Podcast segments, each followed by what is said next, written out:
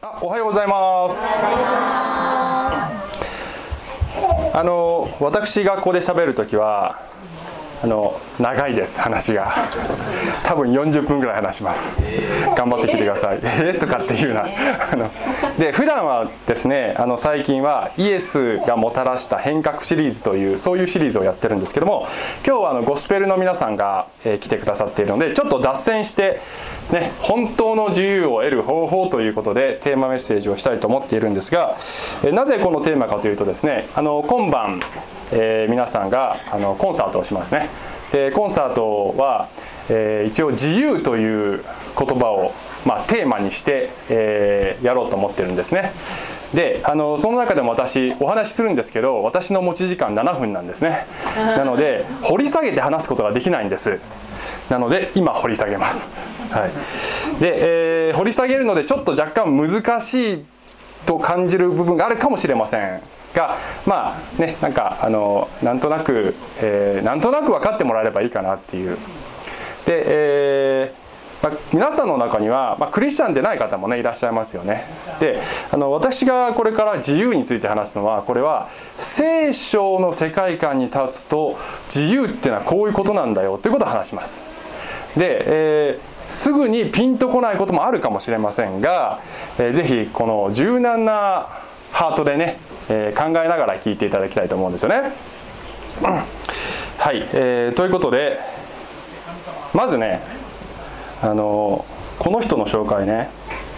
この人知ってるかな？バリー・シュワルツっていうアメリカの心理学者なんですけど、えー、まあねあのニューヨーク・タイムズだとかに投稿したり記事書いたり、まあ、本もいろいろ出してる人なんですけどこの人が2005年の TED で TED ってわかるかな？いろんな専門家がスピーチするやつ。TED でスピーチをしたんですね。2005年だいぶ前ですけど。選択のパラドックスっていう題で題で、えー、スピーチしたんです。でこの人が言うことはあの今の現代社会っていうのはもう豊かになりすぎて物やサービスやあるいはライフスタイルの種類が増えすぎてしまった、まあ、それにそれに警鐘を鳴らしている。で彼が言うのはですねあの選択肢が多いほど人はもっと自由で幸福になれる。というのは嘘ですっていうわけですね。え？えっていいね。その反応。はい。あのこれは誰もがそう信じてるんだけど大嘘ですって言うんです。むしろ、えー、選択肢が増えれば増えるほど不自由になってますっていう話をするわけですね。で彼の論点はあのー、まあ、簡単に言うとねこういうこと。まずたくさん選択肢がありすぎるとどれを選べばいいのか分からなくなって無気力になるっていうね。あるよねそういうことね。ね。もうなんかこの教会もねクーラーを買おうとしてるんだけどみのりさんにお願いしてるんだけどもどれ買ったらいいの？みたいな。もう選択するのが調べるのがもう疲れてしまってもうもうもう嫌みたいな。ありますよねそういうことね。であの頑張って何かを選択することができたとしてもその得たものによる満足度は下がるっていうわけ選択肢が多いほど。なぜかというといくつか理由があるんだけどあの選ばなかったものの方が良かったんじゃないかっていうなんかそういう気がすることがあるっていうね。私の経験で言うとね昔会社1週間休んであの地中海の島に旅行に行こうと思ってねすっごい調べて素敵でしょ？ジェルバ島っていう島かマルタ島っていう島かどちらかに行こうと思ってねジェルバ島にしたんだけどねいまいちだったんだ行ったら。そしたらねジェルバ島にいる間もマルタ島に行ってたらどんなに良かったかなっていう思いがずっとつきまとうわけ。あるよねこういうことね。で、えー、しかもいろいろ調べたあげくそれを選ぶとあの期待値がもうすでに上がってる。たくさんの中の一番いいやつのはずだと思って。期待値上がると満足度が下がるわけ。低い期待値だとあのいいのが来るとお結構いいかもってなるでしょ。だ満足度が上がる。だけどいっぱいの中から選ぶと期待値が上がってるから満足度が下がる。しかも間違った選択をしちゃったかなって思った時にあの自分のせいだって自分を責めると。もし選択肢が1つしかなかったらそれは自分のせいじゃないだけど自分が選んで失敗しちゃった丸太党にしなかった俺はバカだなっていうそういう気持ちになっちゃうわけ。ってなことで満足度が下がるとすなわちあの選択肢が増えすぎた今の社会で我々は自由あ不自由にねなっているのにもかかわらず相変わらずこの嘘を信じ続けていてしかも自分が不自由になっていることにさえ気づいていない。と彼ら彼は言うわけだね、まあ、なんかこう納得することがいっぱいあるんですけどねこの人ね。でねえー、っとあのキリストが言った言葉の中にこういうことがあるんですね、えー、真理はあなた方を自由にします。ということですね。真理はあなた方を自由にします。英語で言うと The truth will set you free っていう言葉なんですけど truth って、まあ、真理って訳すとちょっと仰々しいけど真実とも訳せるよね。あの真実はあなたを自由にしますってイエス様は言ったんだけど真実の反対って何ですか？え？嘘です。はい。本当ですか？はい。本当です。はい。嘘ですね。真実の反対嘘です。つまり嘘を信じているせいで不自由になってるんだよっていうことなんですよね。であの聖書によるとこの世界は嘘で満ちているって言っちゃうんですよね。フェイクニュースで満ちているんですこの世界は。で多くの人がそのフェイスフェイクニュースを信じ続けていると、まあ、聖書はこう言うわけですよね。でこの言葉はイエス様はどういう文脈で言ったかというと、まあ、自分についてきたその群衆ユダヤ人の群衆にあの私の弟子になりなさいそうすれば真理が分かりますよ。そして真理はあなたを自由にしますよっていうふうに言ったんだけどそれを言われた時にそのユダヤ人の群衆がどう反応したかというとねなんでそんなこと言うの？俺たち別に自由だけど。って。別に奴隷じゃないですよ。誰の奴隷にもなってない。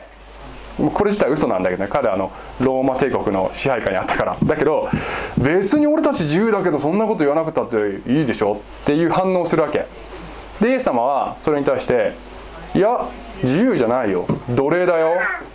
罪の奴隷だよ」って言うんですね。神の目から見て正しいことをするという自由をあなた方は持ってませんっていうわけ。その正しいことを選択する力を持ってませんね。それはすなわち罪というものによって縛られている姿なんですよ。そして自分が不自由になっていることにさえ気づいてませんねっていうことなんですね。嘘を信じているから不自由になっているのにその状態になっていることさえ気づいてない。とイエスは言うんですよ。で、えー、ではねこの嘘とは一体何なのかという話をちょっとしていきたいんですけどあの今日の話はねこういうことを言いたいんです。あのまずねこの嘘はどうしてどういうふうにして始まったのかというその起源を話します。あの聖書に書いてある起源ですね。で、えー、じゃあその嘘の内容って何なのかっていうことをちょっと考えていきますけどそれには2つありますという話をします。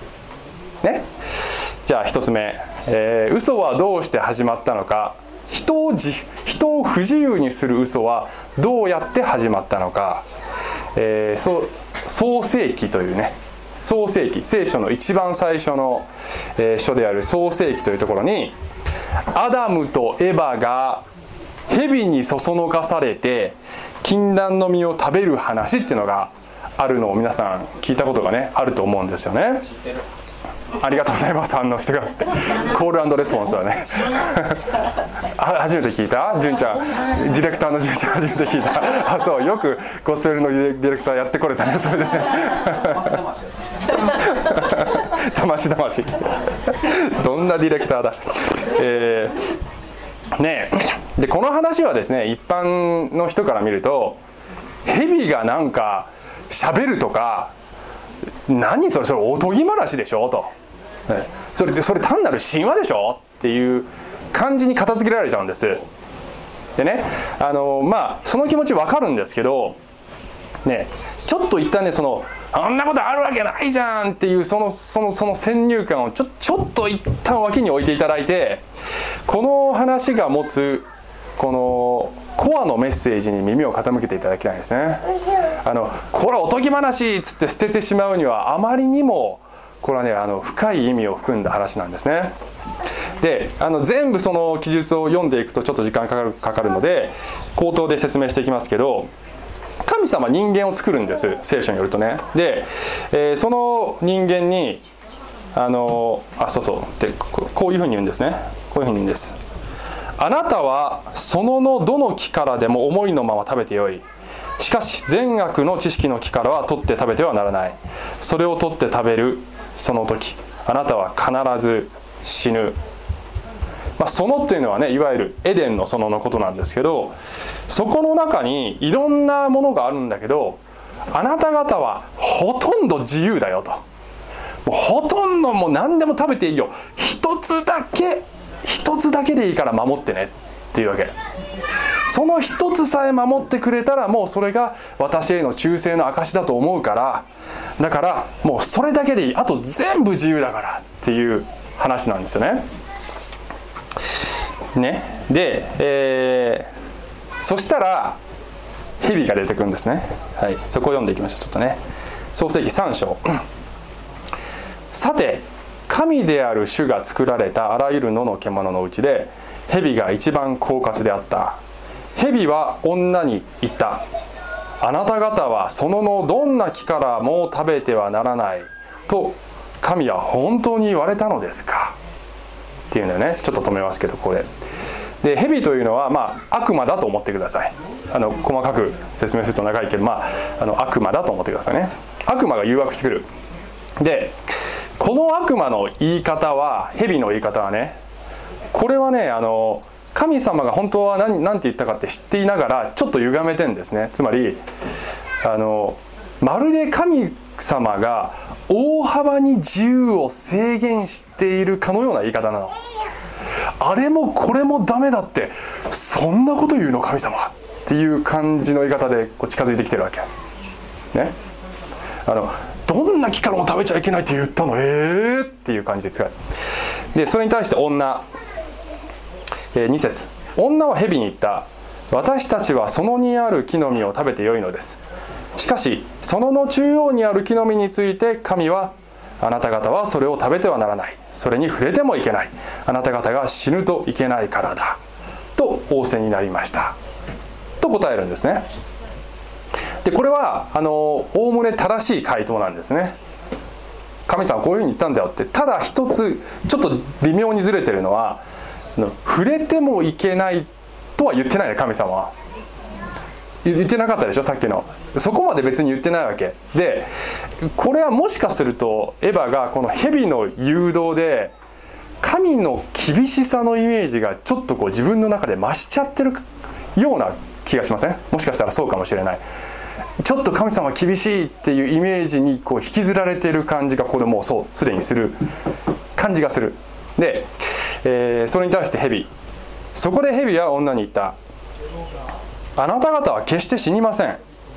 あなた方がそれを食べるその時あなた方の目が開けあなた方が神のようになり善悪を知るようになることを神は知っているのです。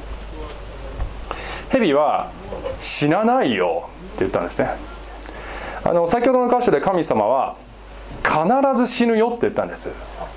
でその神様の言った意味っていうのは実はそれまで死というものは人間の世界にはないんですね。神が創造した時世界を。で罪の結果死がこの世界に入ったっていうのが聖書の世界観なんです。なのであの罪を犯したら死という運命が来るからねって神様は言ってるんだけど蛇は死,、ま、死にませんよって言ってるんです。これはすなわちどういうことかというと神は嘘をついているっていうことなんですね。嘘をついてるんだよ。神の言葉を疑った方がいいよ。っていうそういうことなんです。ね？あの嘘をつく人って正直者のことを嘘つき嘘つき呼ばわりするでしょ、ね、正直な人を指してあいつ嘘だ。自分が嘘ついてるのにあの正直な人を嘘つき呼ばわりするんだけどこれがその起源なんです。ね、で、えー、この蛇は食べれば自由になれるぞって言ってるんですよね。悪いことの味も分かるぞって。悪いことっていうのはすなわち神に背くことが悪なんですけどその道は楽しいぞってね言うわけですね。もう神様厳しい神様の手から離れて自由になれっていうわけ。そして彼らは食べてしまうんですよね。でこの後どうなっていくかというと、まあ、口頭で説明するとねそしたらアダムとエバは裸であることに気づいたって書いてるわけ。そして大急ぎで葉っぱで身を覆ってそしてあの木の陰に隠れるっていうねそういう行動に出るんだけどあの裸であることに気づいたっていう言葉これ不思議な言葉でねそれまで彼ら服を持ってないわけ。だから裸っていう概念さえないはずなの。ところがね俺裸だって突然思うようになるわけ。でそれ何意味か意味してるかというとありのままの自分でいるのは恥ずかしいっていう意味なんですよ。ありのままの姿を汚すぎて見せれないっていうことに気づくっていうことなんです。自分の汚さを一生懸命に隠さなければければならなくなった。ということなんですね。ごまかさなきゃいけなくなったんですね。そして神の目から離れて、えー、木の陰にコソコソコソコソ隠れるわけ。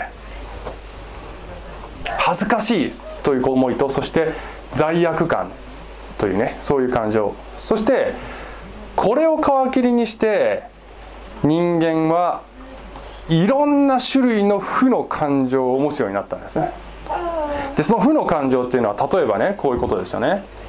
あの先ほどの罪悪感とか恥というのもそうだし、えー、恐れ孤独怒り不安憎しみ劣等感虚しさ。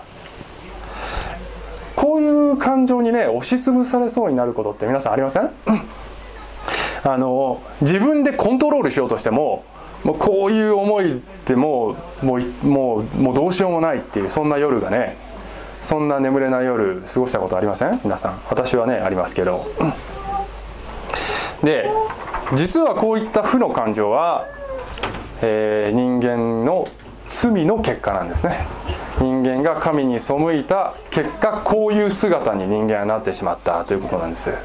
でこういう意味でも、えー、人間は罪の奴隷であると言えるのですね。一方でねちなみに言うと、えー、聖書新約聖書に行くとねあのこうあごめんなさい。こういう言葉があるんですね。あのガラテヤ人への手紙。ガラテ嫌じゃないかなこれ。ガラテヤ人まあいいです。ガラテヤ人への手紙に「しかし御霊の実は愛喜び平安寛容親切善意誠実入和自制です」っていう言葉ね。御霊っていうのは精霊というふうにも言う言葉なんですけど神の霊ですね。でこれは神様との関係を回復すると神様の霊神の霊の助けによってこういう性質が人間の中に回復されていきますというねことなんです。修復されていきますよ、えー、罪によってこうなってしまった人間をこういうふうにだんだんと直していく力が働きますよっていうねことなんです。どちらの方が自由な姿であるかというのは明白だと思いますね。それが、まあ、このようにしてね、まあ、人間は嘘に騙されることによって不自由になっていってしまったと、まあ、聖書は語るわけなんですけども。でははい。あのじゃあその嘘の内容とは何なのかということをもう少し深掘りしていきたいと思うんですけどね、えー、嘘の嘘の内容2つあります。簡単に言うと神の正義なんてものはないのだよという嘘と神の愛というものはないという嘘ですね。あの、ね正義神の正義っていうのはね、まあ、立法という言葉で表現されていることもあるんですけど、まあ、簡単に言うとね神様のルールって言ってもいいかもしれません。ごめんなさい。神の掟と言ってもいいかもしれない。ルールと言ってもいいかもしれないし、えー、絶対的倫理基準というふうに言ってもいいかもしれませんね。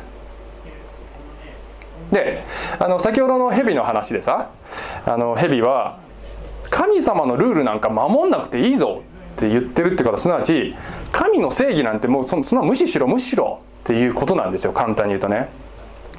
ルールを神のルールを軽んじるように誘ったという嘘なんです。でもう一つはその神様はあなたの自由を奪ってね全然あなたのこと大切になんかしてないでしょ？その証拠に自由を制限してるでしょ？つまり神の愛を疑えってことなんですね。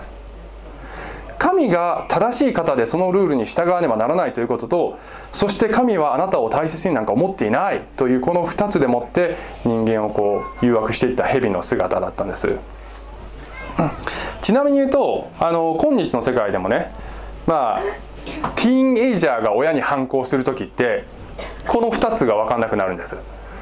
親の定めたルールなんて毛だって思う思うのとあと親が自分をどれほど愛してるかっていうことが分からなくなるともうなんかあのねもうなんかすっごい反抗的になったりするわけ、ね、それが子供の姿なんですね。親に反抗する。ところが聖書によるとね人類全体がこの究極の親である神に対してこの2つの嘘を信じ込んでしまっているのですよっていうわけ。でちょっと詳しく説明していきますとこの1つ目の神の正義はないということに関してねちょっとコメントしていくとあの冒頭に紹介したバリー・シュワルツという、えー、心理学者のそのスピーチの中であの彼はですねあの冒頭で言ったように選択肢が増えても幸福じゃないですよっていう話をしたっていう話をねさっきしましたけどその選択肢が増えたっていうものの中には世の中のいろんな価値観何を正しいと信じるかという価値観がすごく多様になってしまったことも含めて彼はま話してるんですね。で、えー、彼はですね2つの絵を見せるんですけどあの1つ目はねこの絵なんです。あの昔はこうだ昔の世界はこうだったんですよ。っていう。これ、ちょっとねあのボケてて見えにくいと思うんだけどわかるかな？これね。これは、えー、聖書のあの出エジプト記っていうところでえー、モーセという人が神に使わされてイスラエルの民を奴隷状態から導き出した後で、えー、モーセは山に登って実会という神様の掟が書いた板をもらって帰ってくるんだけどその彼がいなくなってた何十日間の40日間だっけ？40日間の間もうわずかな間にその救い出されたはずの民はあの偶像のこんな偶像の子牛を作ってそれを祭り上げてこうランチキパーティーやってましたみたいな。でモーセがカンカンになって怒るっていうそういうシーンが書いてあるわけね。でちなみにこの板彼が持っているモーセが持ってる板これ実戒って言ってねあの盗んではいけませんよ殺してはいけませんよえー、というような、まあ、人間関係の嘘をついてはいけませんよというようなねそういう人間関係の掟とあと本物の創造主だけを神にしなさい偶像を拝んではいけませんよというそういう10の掟が書いてる。これ実戒っていうんですね。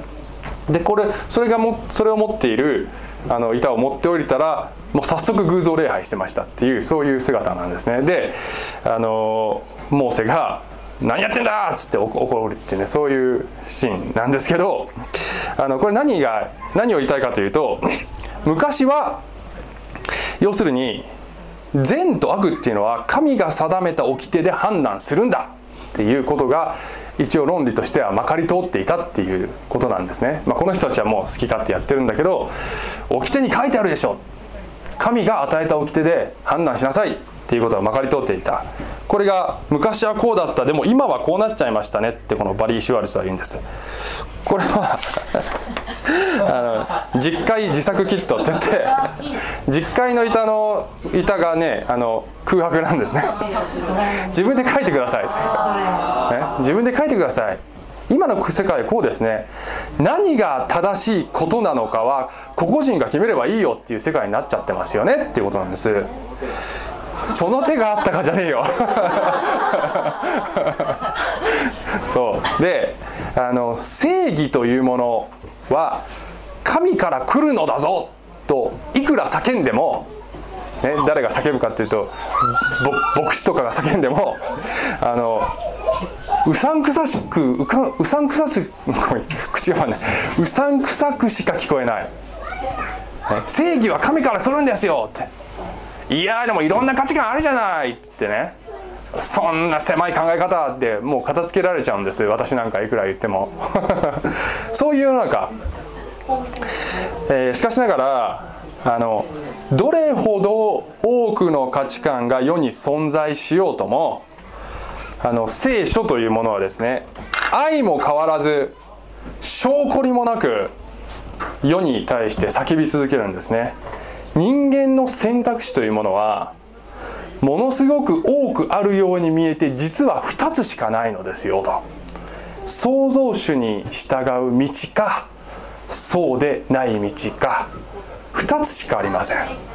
いろんな価値観あるよって思ってるかもしんないけど2つしかありません。創造主に従う道かそうでない道かその2つしか選べません人は。というのが聖書の主張なんです。ね、でこういうふうに言うとあの皆さんこういうふうに思うかもしれません。今ね創造主に創造主に従えっつったらね従うっていかにも不自由じゃんっていうね感じがするかもしれませんね。どこがどこが自由なの？従うっていうことのっていうふうにね思うんじゃないですか？ねあのちなみに先ほど蛇が言ったことも突き詰めて言うとこういうことで神様に従従うとかねもそんな不自由な姿やめなさいっていうことだったんですけどね。あのそういう印象があるかもしれません。でさらにね皆さんはこういうふうに思うかもしれません。自由っていうのは自分のやりたいことを際限なくできることなんじゃないの？それを自由って言うんでしょ？っていう、まあ、それが世の中のね一般的な考え方だと思います。何でもやりたいことやっていいぞ。自由だぞってね、えー、しかしながらですよ、ね、しかしながらあの自分のやりたいことって何って考えなきゃいけないですね。自分のやりたいことを際限なくできるっていうけどあの自分のやりたいことって実はあの人間って相反する複数のことを同時にやりたいと思うんです人間って。あの図にするとあのちょっとこういうねあの要するにあの人間の欲求ってねいろんなレベルがあってねあのまあ、高次元とか高次元の欲求と低次元の欲求って書きましたけど要するに低レベルなことともっとあのハイレベルなことがあってで時々全然違う2つのことを同時にこここうでありたいと思うんですね。簡単に言うとさ例えば受験生がねいやサボって漫画読みたいなっていう欲求がある一方でいやいや勉強に集中してやるべきことがしっかりできるそういう自分でいたいという気持ちとねあるでしょう。自分一人で利益を独り占めしたいというそういう思いといやいや犠牲を払ってでも誰かに与えたいそのことに喜びを感じるというねそういう思いあるでしょ誰かに仕えてほしいという思いと誰かに仕えたいという思いがあるでしょ妻に誠実になって幸せな家庭を築きたいなという思いともうなんか奔放な異性関係に身を委ねて委ねてしまいたいというそういうそんな、ね、欲望もあるかもしれない。あの2つとも取ることできないです。法中に行きたいなという思いと正しいことをしっかりやっていく自分でありたいというそういう願いとが常に戦っていて、ね、この矛盾する願いが2つ以上の願いが常に共存していて、えー、どちらかを取らなきゃいけないんですだからあの自分のやりたいこと際限なくできることって言ってもそのそのそのその定義当てはまらないんですよね。やりたいこと際限なくやって2つ以上の矛盾することを同時にすることできないんです。なので自由とは何かということを再定義し直さなきゃいけないんです。で言うなれば自由っていうのはですねより高次元の欲求を自主的に選択できる力なんです。より深いところにある自分の願いを実行できるそういう力を持っていることが自由なんです。でまあ図にするとですよ。あの図にするとっていうか、まあ、2つの種類のワンちゃんがいたとして、えー、左側のワンちゃんはこれはまあつながれていてねこういやいやこう従ってる感じに見え見見えるでしょ？なんとなく。表情が。ああもうやってらんねえぜって感じの顔に見えるでしょ？これね。で右側の図はね 2, 2匹いるかな？2匹のワンちゃんはつながれてないのに喜んで意気揚々と主人にぴったりくっついていくそういうワンちゃんたちなんですね。で主人にぴったりくっついているというその行動自体は変わらないのに右の犬の方は別に束縛されてるっていう意識がないんです。逃げようと思えば別にバーって逃げてもいいんです。だけどそうそうしたいと思わない。主人についていくことが楽しいっていうね。これだからこれが自主的ってこと。自主的にあの強いられてではなく自主的に主人についていきたいと思ってついていってる姿。これがねあの自由な姿なんですね。自由な姿。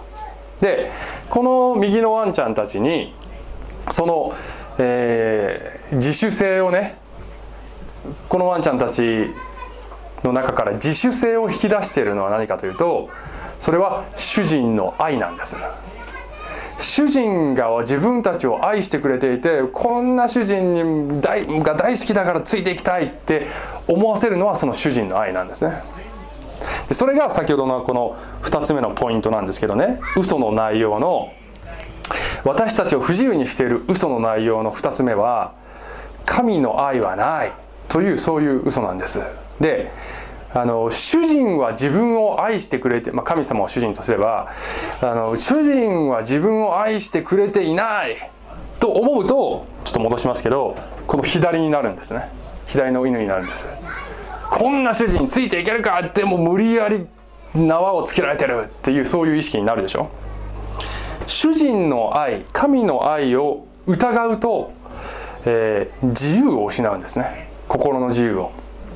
でえー、聖書はですねあの今の世界も神が一人一人の人間をこよなく愛しているのだと神は叫んでいるのだけれどもその神のメッセージは悪魔の嘘によって覆い隠されているんだよと聖書は言うんですね、まあ、聖書によると悪魔って実在の人物人物じゃないや実在の存在本当の存在なんですけど隠れてそういう力が働いてるって聖書は言うわけですね。えっと冒頭に読んだそのエデンの園の話で人間が木の実を食べてしまって大急ぎで神の目からこう自分を隠すっていう行動をしたんですけどね。その人が隠れてしまった時にあの神様がこういうふうに呼びかけるんですね。はい、えー、創世記3の9神である主は人に呼びかけ彼に仰せられた。あなたはどこにいるのか。これは神様は人間が隠れてる場所を分かってないっていうことじゃないんですね。これは神の愛のもとから離れてしまった人間に対して呼びかけている神様の悲痛な叫びなんですね。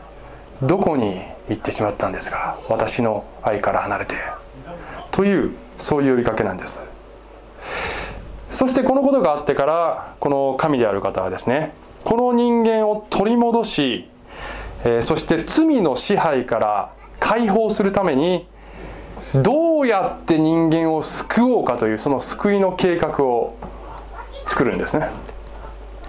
でそれは神ご自身が人となって降りてきてそしてこの人間の罪を背負って十字架で身代わりに死んでそしてその死んだ状態から3日目に復活して今も生きておられるというねことが聖書のメッセージなんだけどその人間の罪を背負って死んでそしてよみがえるということによってあの聖書によるとね死を滅ぼしたって書いて神様。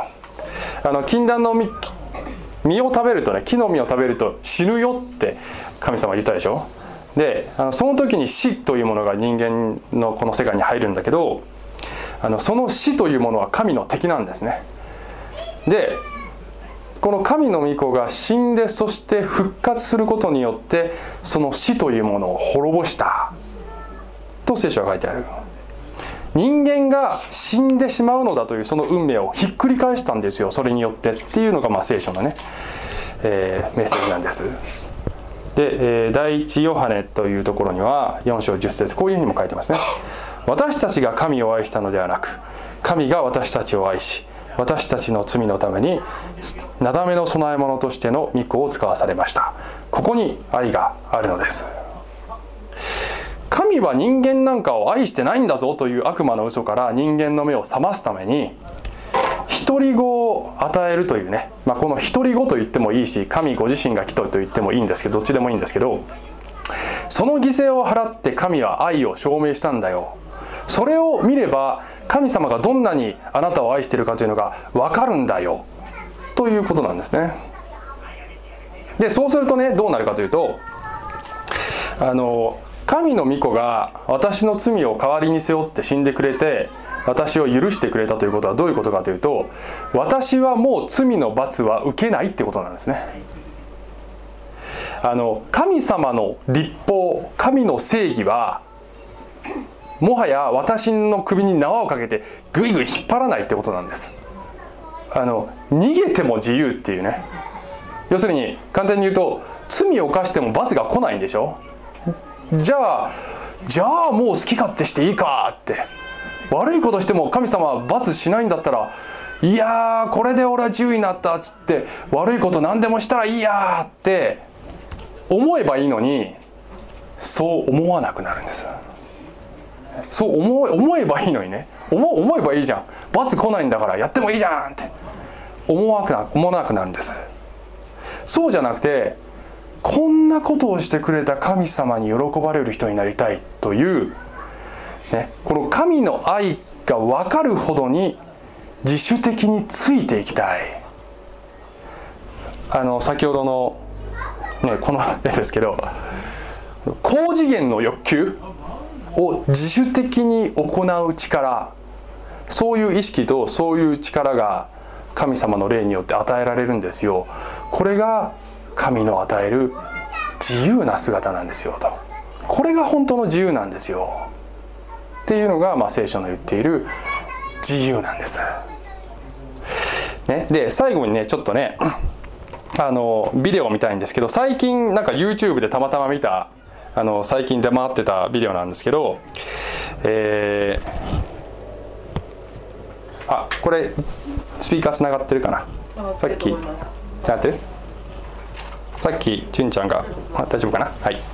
あのこれはね生まれつき耳の聞こえない赤ちゃんが、えー、なんか補聴器補聴器かなんかのねを取り付けて生まれて初めて母親の声を聞くというそういうシーンなんですで、まあ、英語ですけどねあのなんとなくこう空気を感じてもらえればと思いますあ出てないねうんあそうねはい Hello. I've never seen that face before. Hi. Are you emotional? You're gonna make me cry. Hi. Use your emotion. Hi. Yeah, are you gonna be emotional like your mama? Yeah. You're so sweet. Yeah. Yeah. Yeah. I love you. I love you.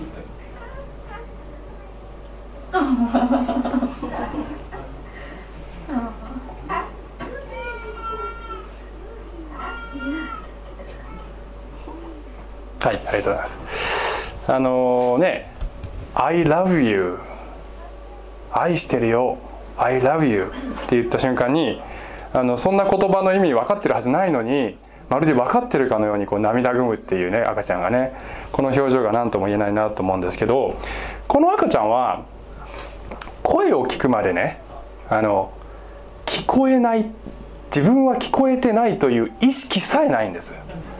でしょ？聞いたことないんだから聞こえ聞こえるという状態がどういう状態かさえ分かってないんです。けれども「I love you」っていう言葉を聞いた時にまるであたかもこの言葉を自分はずっと聞きたかったんだということにその瞬間気づいてるかのような表情をしたような気がしません？ねこれが私がずっと求めていたことなんだって初めてここで気づいてるようにまああの見えますよね。それがすごく感動するんですけど皆さん実は人間は聖書によるとみんなひどい難聴で生まれてくるんです、ね、難聴で生まれてくるんです。あの肉の肉体の耳のことじゃなくて神の声を聞き分けるという能力が極めて低い状態で生まれていくんです。罪のせいで。しかもこの世界は神の声をかき消す騒音だらけの世界なんです。でその中で神という方は相変わらず証拠にもなく愛してるよというその声を響かせてるんです。耳を傾けないと絶対聞こえないんですこれ。今回ゴスペルコンサートでねあの歌うことにならなかったけど練習した曲で「Christ is knocking」というねキリストは戸を叩いているというね曲がありましたけどコンサートではねリストから外れましたけどキリストは叩いている。Christ is knocking ね。あのもし皆さんがその声聞こえたかもってねその音戸を叩いてる音がもしかして聞こえたかもって思う瞬間があったら開いてみてはいかがでしょうかね。開いてみるとあの I love you という言葉がもっと聞こえると思います。あの神様はとことん自主性に任せるんです。自主性なんですね。なのでキリストは強引にこじ開けないんです。内側から開けないと入れないんですキリストは。なので叩き続けるんですキリストは。なので聞こえたらぜひ開いてみてください。で開き方は簡単なんです。イエス様はあなたを信じます。どうぞ私の心に私の人生にお入りください。と祈るだけでいいんです。心からお勧めします。はいお祈りします。愛する愛する天皇お父さんありがとうございます。私たち、まあ、自由とは何かということを勘違いして、えー、あるいは不自由である自分の姿にさえ気づかずに生きてるかもしれません、えー、がどうぞ神様あなたに心の扉を開きます。どうぞ私の人生に入って本当の自由をお与えください。イエス様のお名前によってお祈りします。アーメン。小淵沢オリーブ教会には聖書の言葉を多くの人に届けるためのさまざまなビジョンがあります。あなたもこの働きに参加してみませんか？献金はこちらのアドレスにて受け付けています。口座振込またはインターネット送金サービスに対応しています。